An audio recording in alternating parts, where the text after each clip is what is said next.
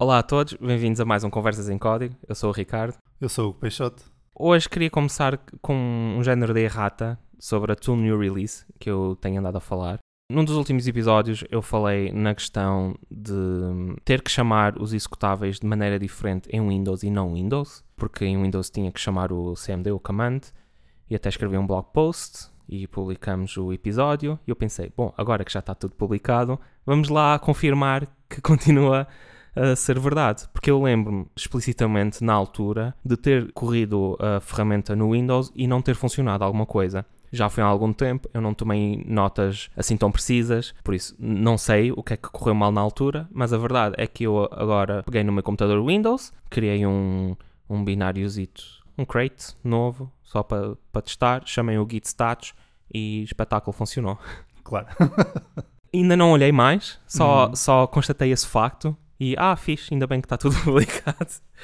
Mas olha, é mais, é mais conteúdo, não é? é? E agora podes apagar código, que é sempre, dá sempre aquela sensação positiva. Pois é, claro. Eu não, não sei, eu só, só experimentei com o Git, não sei se era porque era outra ferramenta, porque eu também faço shell-out para o Heroku e mais qualquer coisa. Não sei se era o path onde o Heroku estava instalado e eu não conhecia por alguma razão e era preciso chamar o, o command. Eu depois vou dar mais uma olhada e ou simplifico o código ou faço uma errata à errata a dizer, não, não, olha, afinal tinha este problema problema assim assado. Para tu pôres aquilo é porque foi preciso, não é? Não te lembraste de repente de escrever mais código só porque sim.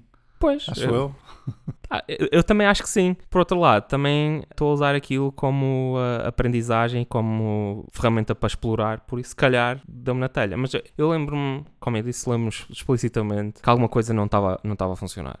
Pois, o que, o que, eu tinha pensado é que podia ser as variáveis de ambiente. O que eu me lembro é que estás a correr o Heroku. Uhum. E precisas ter as credenciais para fazer o, os, os, acessos do Heroku e o Git push e assim precisas ter as, as, credenciais SSH ou assim. E podia ser falta disso no, correndo diretamente, mas vais, vais, descobrir, não é? Quando fores correr a ferramenta outra vez. Pois, mas eu, eu, é, é, eu tinha ideia que não era isso porque ele não encontrava o, o executável sequer. Não sei, vamos ver. Eu também potencialmente vou, vou tirar o Heroku, mesmo que não seja o problema, porque quero uma maneira diferente de gerir as credenciais Sim. em vez de usar as instâncias da Heroku como repositórios de, Pá, de é variáveis de ambiente. Criativa.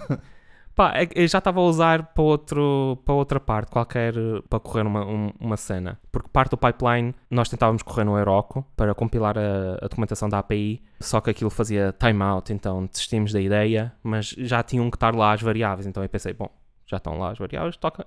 Aproveitar, não é? Yeah. É só fazer a local login, 5 uh, estrelas. E pronto, do, da tua new release acaba aqui o, o segmento, o, o podcast dentro do podcast.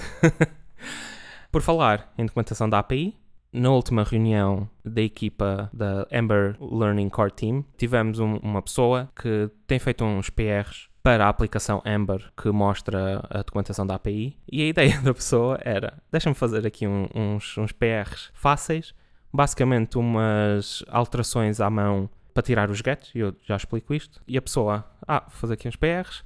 Queria fazer uma limpezazinha só assim, leve, sim, não é? Sim, exato. Molhar os pezinhos na água do open source. Ele mandou 4 PRs, acho eu. Um deles já, já tinha feedback e depois nós vimos os outros três na chamada e cada tiro, cada mão. E nós, no fim, até quase pedimos desculpa à pessoa por alterações supostamente tão simples, dar dores de cabeça, mas para ele não desistir, porque ele vai ficar com um traquejo do caraças e quando ele pegar numa aplicação assim mais antiga, já vai já ter. os truques todos. Yeah, já vai ter algumas manhas, tipo, ah, já te percebi. Então, vamos, vamos aos 3 PRs. O que ele fez essencialmente nos 3 PRs é modernizar o código porque o Ember teve o Octane Edition e algumas coisas mudaram. De antes era sempre preciso usar o get do, do Ember. Tens um, uma função, entre aspas, global que podes usar porque às vezes não sabes se um objeto é um Ember Object ou não. Então podes usar o get e vais buscar. Ou então tens o get dos Ember Objects. Por exemplo, todas as classes da framework, como o Ember Component, são Ember Objects. Então, dentro do componente, podes fazer desse.get e vais buscar a propriedade. E isso era preciso para todo o sistema de observabilidade e reatividade do Ember funcionasse e as coisas atualizassem nos templates assim. Então a pessoa foi, foi ao código e trocou isso ou por acesso direto ou, no caso de, de ser dinâmico, ou interpolações por parentes retos. Pronto. Há aqui uma pequena armadilha. Não podemos simplesmente tirar os gets todo o lado, por várias razões. A primeira das quais é que alguns objetos, os chamados proxy objects, e isto é anos anterior aos, aos proxies do JavaScript, por, por isso tipo, faz, faz semelhante, mas não são literalmente proxy. Esses objetos é necessário ir buscar com o .get. Neste momento, os proxy objects mais, mais usados são os modelos do Ember Data, porque as relações entre modelos são proxy objects porque têm alguma API por trás. Podem ser, por exemplo, assíncronas, ou seja, tens de ter um, uma maneira de ir buscar os objetos da relação, podes ver os IDs, podes ver os values, podes adicionar objetos e isto tudo dentro do modelo de reatividade para as coisas atualizarem direitinhas. Então, ou seja, não é só um saco de dados, é uma coisa Exato, mais não complicada é, que isso. É, não é só tipo um array nativo e pronto, tem uma lógica por trás. E são proxies, ou seja, sempre que tens um modelo do Ember Data e tens uma relação, podes ir buscar os atributos, que é basicamente a outra alternativa num, num modelo Ember Data. Tens relações, um belongs to, e tens atter, que é um atributo. Isso é à vontade. Podes ir buscar os atributos diretamente, que em princípio não há problema mas as relações não. E então a pessoa mudou o código e lá pelo meio tinha uma relação. Era tipo desse.model. Ponto, o nome da relação, ponto file. E nos testes, realmente via-se lá could not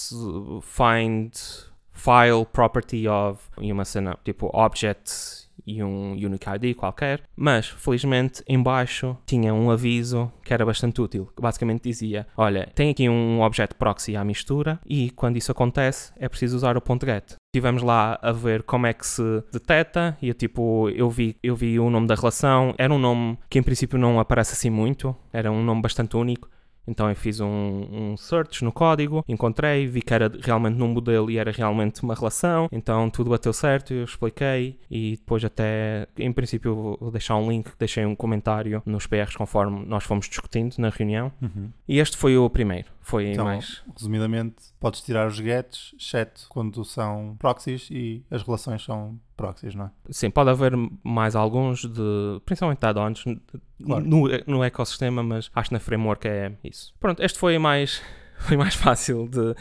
Imagina os outros. Sim, detectar e de explicar. O outro está relacionado com isto, porque foi um get e é também um componente, não interessa bem qual, mas é na mesma no Ember API Docs e tinha uma linha de código que fazia o seguinte: desse ponto get e depois dentro tinha uma expressão. E a expressão era desse ponto get e o argumento era atters.a, uma string, uma string. Uhum. ponto de interrogação que é o... O operador condicional. Sim, o, o ternário, ponto de interrogação, a string a, dois pontos e depois outra string qualquer, que era basicamente, depois de analisarmos o que aquilo está a fazer é ver se o atters.a existe, se existir vai buscar a propriedade A, se não vai buscar outra propriedade, tipo um, um uhum. default value qualquer, Só que isto tem. E mesmo dito assim é um bocado confuso. Exato. E tem um problema aqui escondido para quem percebe de, de Ember, que é nos Ember Components nunca se deve aceder ao attrs. ATTRS. Eu explico num blog post, vamos pôr o link que eu escrevi há pai, uns 6 anos atrás já. É uma, é uma coisa que me persegue. Estou a ver. Mas muito rapidamente é um detalhe de implementação interna ao componente e é um hash map que contém os argumentos que são passados ao componente. Quando okay. invocas o componente numa template, passas argumentos uhum. e o atters tem esses, esses valores, só que não é os valores diretamente. É um, uma construção chamada mutable cell, porque no Ember há two-way binding e é através do mutable cell que, tipo, quando tu atualizas com o get equal okay. set, ele... É para ele saber o que é que está ligado aonde. Sim, é tipo uma, uma socket uhum. bidirecional uhum. e ele vai mandando para cima e para baixo as atualizações. Pronto, esta parte interessa. O componente vai refletir os argumentos que são passados em propriedades. Não há diferença. Se okay. tu... Então podes fazer this.atters.a ou this.a e é a mesma coisa? É a mesma coisa. Uhum. E se tu tens um isso é, isso é fixe para fazer default values, por exemplo, porque tu, dentro do componente, quando escreves o, a classe do componente, podes ter A igual a 3 e depois de fora passas A igual a 5 e A vai ser 5. Ele, ele atualiza porque lá está. É tipo. Ok. Ele junta. Tu disseste podes, mas é, deves. Deves fazer A. Ok. Desse get A em vez desse get atters A. Ou seja, fazendo essa simplificação, ele estava a ir buscar o A e se o valor A existisse, ele devolvia a string A para depois ir buscar. Buscar outra vez a string A. Sim, ia buscar duas vezes a propriedade A. Ok. e isto foi confuso, mas pronto, fizemos essa simplificação, ok. Uh, mas antes de fazermos a simplificação, a pessoa fez a tradução direta, tirou os gets e pôs os parentes retos, que levou a outro problema diferente, que é quando tu fazes get e passas a string atters.a, ele vai buscar a propriedade A do objeto atters. Quando tu usas parentes retos no JavaScript, ele vai buscar a propriedade cujo nome é atters.a. Pois. Ou seja, isso ia falhar. Ok, tens comportamentos diferentes. Yeah. Hum. E ainda por cima, no Ember, o get tem outra funcionalidade que é se algum intermédio não existir, ele vai devolver uh, null, acho eu, un undefined. Mas Um ele faz tipo. Sim, Ok. ele não dá erro, ele faz a, a- tipo a chain toda. É como um operador agora. O... Safe Navigation, não é? Sim, é, é igual. Pronto, fazendo a simplificação para o A, já, já funciona. Acabam-se os problemas todos. Sim, acaba- acabam-se os problemas. Depois, o terceiro. Então, mas antes disso para o terceiro, sim, sim. isso ficou, o resultado final é this.a, ponto de interrogação, ponto de interrogação, this ponto, outra coisa qualquer? Sim, Ok, um bocado mais simples. sim, basicamente. Ainda por cima, a string, que era o default value, era controller ponto e depois tinha uma interpolação Ok, lá dentro, dentro do get, dentro do outro get. que confusão. então ficou desse ponto controller parentes retos retos. e o. Pronto, já não, já não outra era. variável. Sim, Ok. outra variável, já não era preciso. No outro PR houve mais simplificações de. Não era preciso interpolação. Ficou fixe. Muito melhor. sim, demorou um bocado. É... Mas já valeu a pena. Sim, sim, sim. Uh, outra coisa era que. Ah, e eu ainda não disse. Havia um problema subjacente porque havia qualquer coisa no próprio setup do Continuous Integration que estava a falhar. Ou seja, o Chris fez um fix e fez commit para master. Nós estávamos a chamar dele. Ah, Caraca. ah, queres um PR? E eu não, não, manda isso commit para master. Siga. Se houver algum problema, é o rollback no Her- Heroku ou whatever. Muito fácil. E a pessoa teve que fazer rebase a tudo Ah, para conseguirmos verificar se estava realmente a passar ou não. Porque o outro problema do Continuous Integration estava a esconder um bocado possíveis erros verdadeiros. Essa pessoa bateu nos problemas todos que vocês tinham aí. Foi, olha, cada tiro, cada mel. Impressionante. Depois o terceiro PR é um bocado mais confuso, não sei o quanto vou falar dele, mas é outro componente e bate na questão das propriedades e os argumentos que passamos para o componente não serem distintos, serem a mesma coisa. Essencialmente, era um componente e tinha um construtor a fazer os results igual a array vazio. Porque é, é um componente que trata do search, ou seja, eventualmente os results são populados Ok. tinha um, um pormenor, que por causa do que estávamos a falar do, do- dos gets, dentro do init, aquilo usava set para fazer hum, set do, do array vazio e até usa um array do, do Ember que tem mais umas propriedades de, de observabilidade. Só que dentro do init, o sistema de observabilidade não está a funcionar, por assim dizer. Ou seja, usar set ou fazer atribuição direta é a mesma coisa. Mas isso é um pormenor pequenino, não estava necessariamente errado. Só que a pessoa atualizou aquilo e agora há um, as chamadas tracked properties, que é a nova maneira de, de fazer em vez do get o set, usa tracked properties e simplifica bastante o código. Então a pessoa atualizou o construtor e declarou dentro da definição do componente tracked e results. Só que depois isto, opa, eh, tinha ali qualquer coisa de estranha e demorou a explicar. Tipo, eu primeiro demorou a perceber um bocadinho e depois demorou a explicar porque o Chris, que era a, a outra pessoa da Learning Team que estava na chamada, trabalha essencialmente com código moderno, com o código pós-Octane, que é a Uhum. edição do Ember, que modernizou muita coisa. Então ele está habituado a Glimmer Components e ele já está formatado para o novo modelo de, de pensamento, para a nova mental model. Eu não, eu tenho trabalhado com uma aplicação antiga que ainda, tipo, a aplicação nem sequer pode usar eh, alguns padrões do Octane porque não conseguimos atualizar porque quebra coisas. Então, Vocês estão em dois mundos diferentes então. yeah, É difícil de comunicar, se calhar. exato. Porque ele estava, ah, mas não podes declarar o results dentro porque depois como é que isso atualiza da propriedade? E eu, mas isto é um componente Ember. E ele, ah, é um componente Ember, ok, já estou a começar O que é isso? a perceber. Yeah. Sim. E então, pronto, eu lá, lá conseguimos entender todos. Eu deixei uma, uma explicação à, à pessoa Eu acho que o que interessa ali era que estávamos a, in a inicializar o results para um array vazio para não quebrar, porque aquilo era só usado noutro, num getter, tipo, Uhum. nem sequer era usado no template, é só no getter. Então eu disse: Olha, eu acho que é isto, vamos simplificar. No getter, mete um tipo results ou array vazio e Acabou-se o, problema, Sim. não é? Se tiraste o código do construtor, tem só no getter o default, não é? Porque é um default simples. E Sim, pronto. Ok. Sim. E isto, pronto, ah, vendo é mais fácil, mas aquela questão, tipo a nuance do, do modelo mental de como funcionam as cenas, ainda deu uma, uma discussão bastante engraçada. O Chris depois pôs uma situação, é tipo, será que é preciso isto? Será que não é preciso? Tipo, será que é preciso o tract para funcionar? Será que não é? E nós não chegamos a, a confirmar, tal como o Tool New Release. Vou- vamos publicar aqui o episódio e depois, depois logo vejo.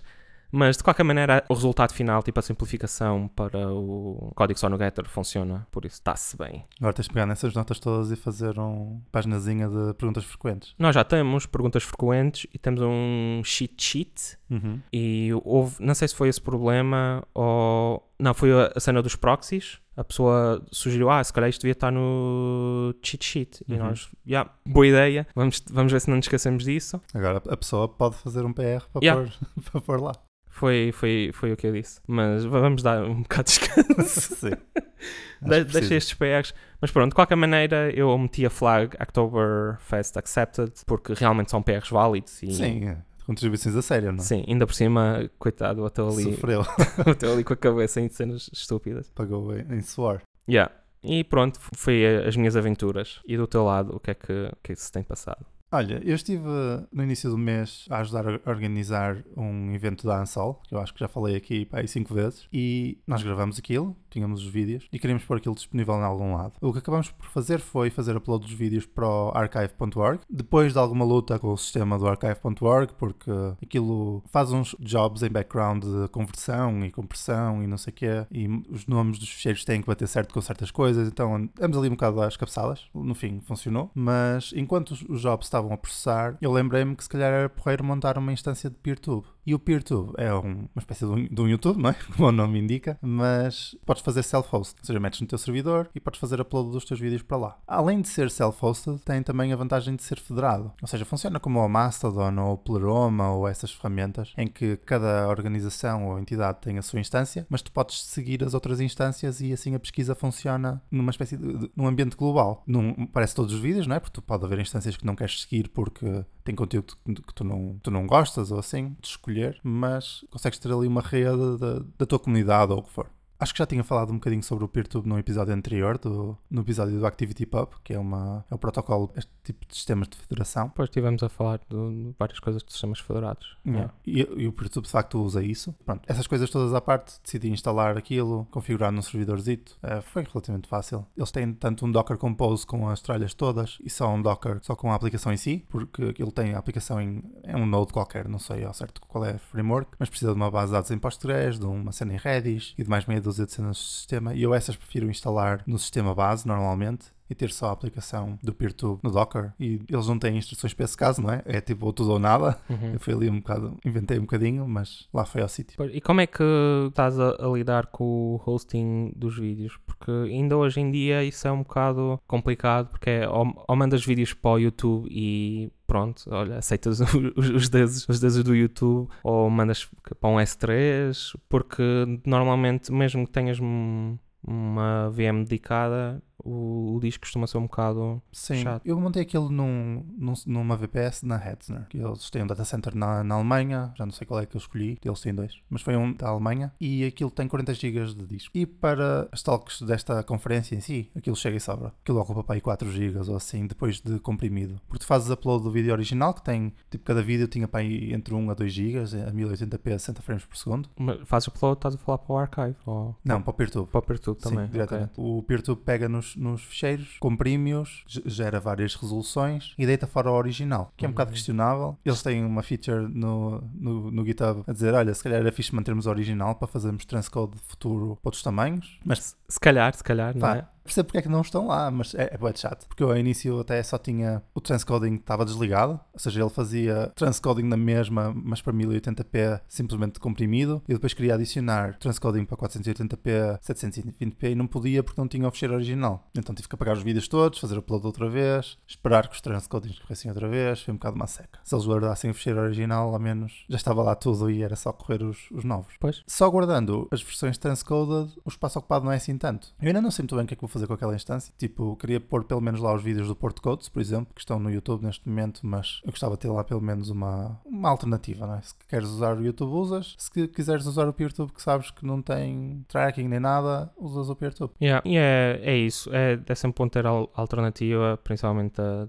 a silos como o YouTube. É extremamente conveniente, arrastas o fecheiro e aquilo manda para lá, mas também não sabes quando desaparecem, o que é que eles fazem, se levas um copyright claim qualquer estranho. É mais chato de lidar. Aqui é uma cena mais pequena, é minha. Se houver copyright claim, sou eu que lido com eles. Pois. É mais fácil para mim de gerir isso tudo. Ah, se alguém tiver a ouvir e quiser uma conta aqui, que me mande uma mensagem e podemos falar, depende do conteúdo, porque eu não vou pôr cenas transfóbicas nem nada nos no meus servidores, como, como deves imaginar, mas se for adequado, posso dar acesso a quem pedir. Uma coisa que eu reparei é que, como eu estava a fazer upload de conteúdo em português, pensei, será que o PeerTube tem traduções para português? Experimentei com um browser em português e aparecia uma ou duas palavras em português, mas a maior parte estava em inglês. E eu pensei, ok, deixa-me ver como é que é o sistema de traduções disto. E eles distinguem entre português europeu e português do Brasil. E a a versão de português do Brasil pareceu-me estar mais traduzida, o que é normal, não é? Há até muitos mais utilizadores. E eu pensei, bem, tenho algum tempo livre, deixa-me começar a traduzir a portuguesa de Portugal. Tu mostraste-me umas, umas strings e mesmo as originais em inglês, sim. assumo que, que sejam Era, as originais, sim. eram, algumas eram muito estranhas. É, pá, nota-se,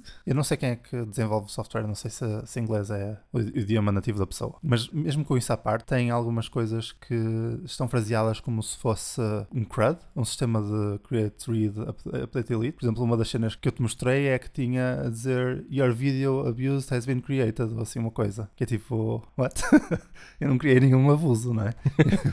eu fiz uma denúncia de uma violação das regras do servidor ou uma coisa assim. E a versão inglesa estava esquisita e eu quando traduzi para português tento pôr linguagem um bocado mais normal. Tipo, em vez de ter tradução direta das coisas, Sim. mesmo que em inglês faça sentido, é preciso ter algum cuidado com os tradutores, não é? Não é só traduzir coisas literalmente, porque senão depois fica bem estranho o texto. E se algum tradutor de profissão tiver a ouvir, essa, essa questão da tipo tradução naturalística ou mais direta, não sei o quê, especialmente em situações técnicas, é muito interessante, por isso, se vocês quiserem falar connosco, ou principalmente comigo, tenho muito interesse em aprender mais sobre, sobre o assunto. A minha experiência em tradução é relativamente baixa. Tipo, há uns anos atrás, e quando digo uns anos, estou a dizer para aí 15, fiz algumas traduções para o Debian, para português, que havia uma comunidade portuguesa que fazia isso e eu, na altura, meti-me um bocadinho por aí, mas não foi nada por aí além. E também tínhamos de ter esses cuidados. Na altura, até fiz uma ferramenta que era para, para ajudar a termos uma definição de um glossário Tipo, palavras como kernel, uh, operating system,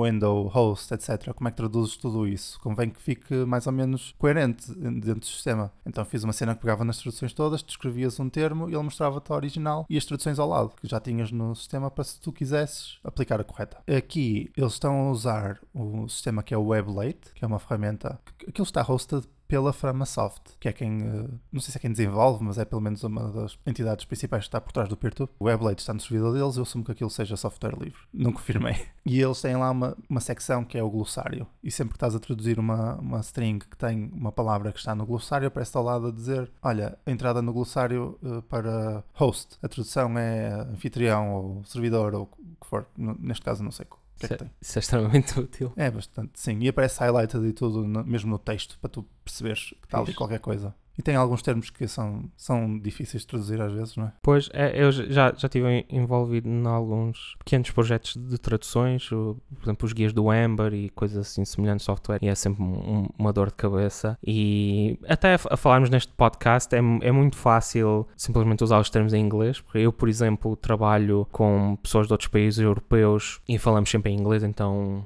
maior parte do meu dia, pelo menos a, a parte de, mesmo de trabalho é em inglês e depois a, a parte do open source, fora do trabalho, também é em inglês, mais, que é com americanos e com pessoal europeu e falamos todos em inglês. Normalmente é mais fácil para a maior parte do, do pessoal e yeah, É isso. Além de, desse problema do glossário, tens, tens várias cenas que é em português, por norma, as palavras são muito mais compridas do que em inglês. As palavras ou as frases, não é? As palavras, se calhar, Uhum. não diretamente, mas playlist é a lista de reprodução. Isso ocupa o dobro ou o triplo do espaço no ecrã. Como é que será em alemão? Eh, Pois, não imagino. Re- Reprodukten listen. mesmo eu traduzindo, depois não, não tenho certeza se aquilo está a aparecer bem ou não. Não sei como é que, como é que se vai correr. Pronto, estive a traduzir. eh, aquilo tem 1800 strings por traduzir, que são cerca de 10 mil palavras, salvo erro. Eu fiz para aí 100 e cansei-me. Portanto, se alguém quiser ajudar, depois deixa um link para o projeto de tradução que eh, acho que precisa. Mesmo que tenha o- a versão brasileira, se o teu browser estiver em PTPT, ele vai-te mostrar a versão portuguesa europeia, portanto não vais, ter, não vais ver a tradução. Pois, é a- a- chato. É a venda das duas. E é isso. Ou se apagaria por completo a tradução, ou tem que se pôr as duas completas. E depois há outros, outros fatores também que, que eu tenho de lidar, que é o facto de em português ser muito mais difícil de teres uma linguagem neutra em género. O utilizador está por todo lado, não é? O que é que eu faço com isso? Às vezes simplesmente tiro a palavra o utilizador e deixo só o nome do utilizador em particular. Outras vezes não, e tenho que arranjar outras maneiras, ou mudar a maneira como escrevo a frase, ou assim. São cuidados que é preciso ter. Esse e o, o você ou o tu, decidir Uhum. qual é que usas. Como a tradução estava praticamente vazia, eu simplesmente escolhi tu e pronto. Uhum. Não há nenhum guideline ali, defini eu, não é? Pois, defines tu o guideline, defines o glossário, vais É, definindo pá, se tudo. não há nada, acho que estou nesse direito, não é? Acho que sim. Pronto, se alguém quiser ajudar, eu, eu agradeço. Aquilo tem muito trabalhinho pela frente ainda. E então a tua instância está live. Sim, não tem nada ainda, a não ser os vídeos da, da Ansel que acabaram por ser uploadados para o outro lado, mas acho que posso ter ali uma cópia, em princípio não há problema, porque está a replicar os vídeos em viste.pt. Se Ok. alguém quiser dar uma, uma olhadela, Está live ou em português? Está ao, ao vivo? está disponível, está em linha. Tenho de, de ver se arranjo algumas instâncias para seguir, porque eu não, não encontrei ninguém com instâncias portuguesas. Tens muito conteúdo alemão, muito conteúdo francês, encontrei algumas japonesas, não encontrei nada português. E quando digo português, digo língua portuguesa mesmo, nem Sim. sequer estou a falar de português de Portugal. Não há nem nada universitário, assim, normalmente as universidades, e ainda me lembro do, do tempo dos servidores de IRC, Que ainda são hosted pelas universidades, mas não, não vi nada. Malta mete tudo no YouTube e acabou. pois, Estou a pensar falar com algumas pessoas que eu sei que têm canais portugueses, tipo a Subvisual tem um canal de jogos de tabuleiro, a fazer reviews de jogos e assim. Eu estou a pensar a falar com eles e a dizer: olha, se vocês quiserem, podemos fazer mirror para aqui e tem ainda mesmo as cenas no YouTube, mas tem aqui uma alternativa se quiserem. Depois vou ter que gerir o, o servidor, tipo o espaço em disco e a Banduid e assim, não sei como é que se vai. Já estou eu a pagar porque são 5 euros por mês, mas se isto crescer, depois se calhar tenho que dividir as contas pelo- pelos membros ou assim. Yeah. Não sei, é uma experiência. Estou sempre a falar de cenas descentralizadas e federadas e não sei o quê, e não tinha nada hosted por mim ainda nessa área. Comecei por aqui e pronto. Agora o próximo passo é começar a fazer vídeos. Eu. E estava aqui a pensar, acho que no outro episódio mencionamos isso, o, e, e o podcast também podemos ver alguma coisa para fazer um, um mirror, porque estamos a meter em, em sítios proprietários Sim. E, e também tu aqui há uns tempos mandaste-me um, um link do Reddit pessoal a, a- a perguntar também conteúdo em português tu mencionaste isso dos vídeos e lembrei-me e não há muito aí Não, eu conheço meia dúzia. Não, é, não chega a meia dúzia. Meia dúzia só por maneira de falar. Mas sim, foi uma thread qualquer em que a malta estava a perguntar por podcasts portugueses e havia para aí, além do nosso, mais dois, acho eu. pois, pelo menos ativos, não é? Porque Sim. Tens, o, o- tens outro que é o que não estava lá na lista por acaso, que é o podcast do Ubuntu Portugal, Uhum. que também existe, mas eles aí já fazem self-host das coisas todas, acho eu. Sim, nós podemos pôr o nosso no, no PeerTube, mesmo que seja só áudio, arranjamos uma capa qualquer e mandamos para lá, por exemplo. Sim, sim, até isso é, isso é muito frequente. Por exemplo, ao YouTube, o pessoal publicar o podcast mesmo, mesmo sem vídeo. Eu, eu sigo uma equipa de Airsoft canadiana e é isso que eles fazem todas as semanas. Vai para lá o, o seu podcast com, com a capinha e pronto. E é fixe porque mesmo que não uses o PeerTube, se tu usares o Mastodon ou outra coisa qualquer que use ActivityPub, tu podes seguir, subscrever ao canal. Como é tudo federado e usa tudo ActivityPub, tens essa interação entre vários serviços que eu acho que é interessante. Tipo, imagina, estás no teu Twitter e aparece lá as cenas naturalmente do PeerTube. Acho que é interessante. Apesar de eu não ter conta sem lá nenhum desse estilo, quem usar Eu tenho uma no Mastodon, posso seguir o PeerTube. O Podes teu- o teu- experimentar. Posso seguir a tua instância. Vamos ver. Pronto, se, se alguém tiver interesse nisto, pode me falar comigo. Pá, seja no que for, ajudar as traduções, eh, meter para lá uns vídeos, só falar sobre isto também já, já fico contente. Sim, é, eu, acho, eu acho essas coisas bastante interessantes. Acho, acho que ainda estamos um, um bocado naquela fase tipo. Uh, vai ser o, o ano dos, dos sistemas federados no desktop. Sim, um bocadinho. Porque já, já por várias vezes eu tipo, tive curiosidade ou. Ah, se calhar era fixe montar a minha, mas depois nunca faço porque normalmente não é assim. Não, não sei, não é muito imediato. Ou é tipo, vou, vou estar a criar mais um servidor só, só para isto. Pois. É a contrapartida de fazer self-host, não é? Tens que fazer self-host. Sim. Neste caso, nos sistemas federados, não tens de fazer self-host. Tens que arranjar uma instância em que confies. Pois. É? Por exemplo, nós estamos agora a usar o, o Matrix para, para falarmos um com o outro e estamos os dois a usar uma instância gerida por, por terceiros. Uhum. E é federado na mesma e falamos com pessoas que estão noutras instâncias. Isso, isso para mim, só por si já é uma mais-valia. Mesmo que nós não tenhamos controle sobre as nossas contas em particular, qualquer pessoa pode ter controle sobre a sua conta. E acho que já, uhum. já incentiva um bocado a fugir aos silos, não é? Sim, sim, sim, concordo. É, é isso. É só, às vezes. Mas é, custa. sim. Sim, às vezes era porreiro dar, dar, dar, o, dar o outro passo, mas nem sempre nem sempre se justifica. Acho que o PeerTube, por exemplo, a Ansol, acho, acho que faz todo o sentido, porque é uma associação. Sim, é uma associação. É a Associação Nacional. Está no nome. E a Ansol, por exemplo, tem uma instância de, de Matrix própria. Uh, começaram agora a montar isso e a usar mais para não estarem só dependentes de Telegrams ou Twitters ou assim. Acho que eles também têm interesse em divulgar este tipo de soluções. Portanto, até se calhar posso pôr nas, nas show notes um link para o canal que está aberto ao público da Ansol. Matrix a, a porrer, apesar de, de, estar a usar o, o servidor de terceiros e o, e o Element e o, e o Fluffy Chat, mas depois no outro episódio falo mais sobre o Fluffy Chat. Foi porreiro porque conseguimos usar o facto da Facebook, desculpem, da, da Meta, da empresa Meta, ter, ter mandado os serviços deles todos ao ar para convencermos algumas pessoas a fazerem imigração. Sim. E agora estamos em Matrix, yes! Yeah. Já tenho mais alguns, alguns contactos lá, graças a isso. o que é fixe. Yeah, foi, foi porreiro. E é tudo por hoje, pessoal. Acho que sim, eu já, tô, já falei que chego do YouTube. Muito obrigado a todos por ouvirem mais uma vez e vemo-nos na próxima. E sigam-nos no, no Twitter e no, no PeerTube não, porque ainda não há. Yeah. Mas quando houver. E agora que estávamos a falar disto, acho que vou fazer uma contazita no Mastodon ou assim e vamos fazer mirror, mirror das, das coisas todas. todas. Yeah. Eu acho que era boa ideia. Obrigado pessoal, até à próxima. Até à próxima.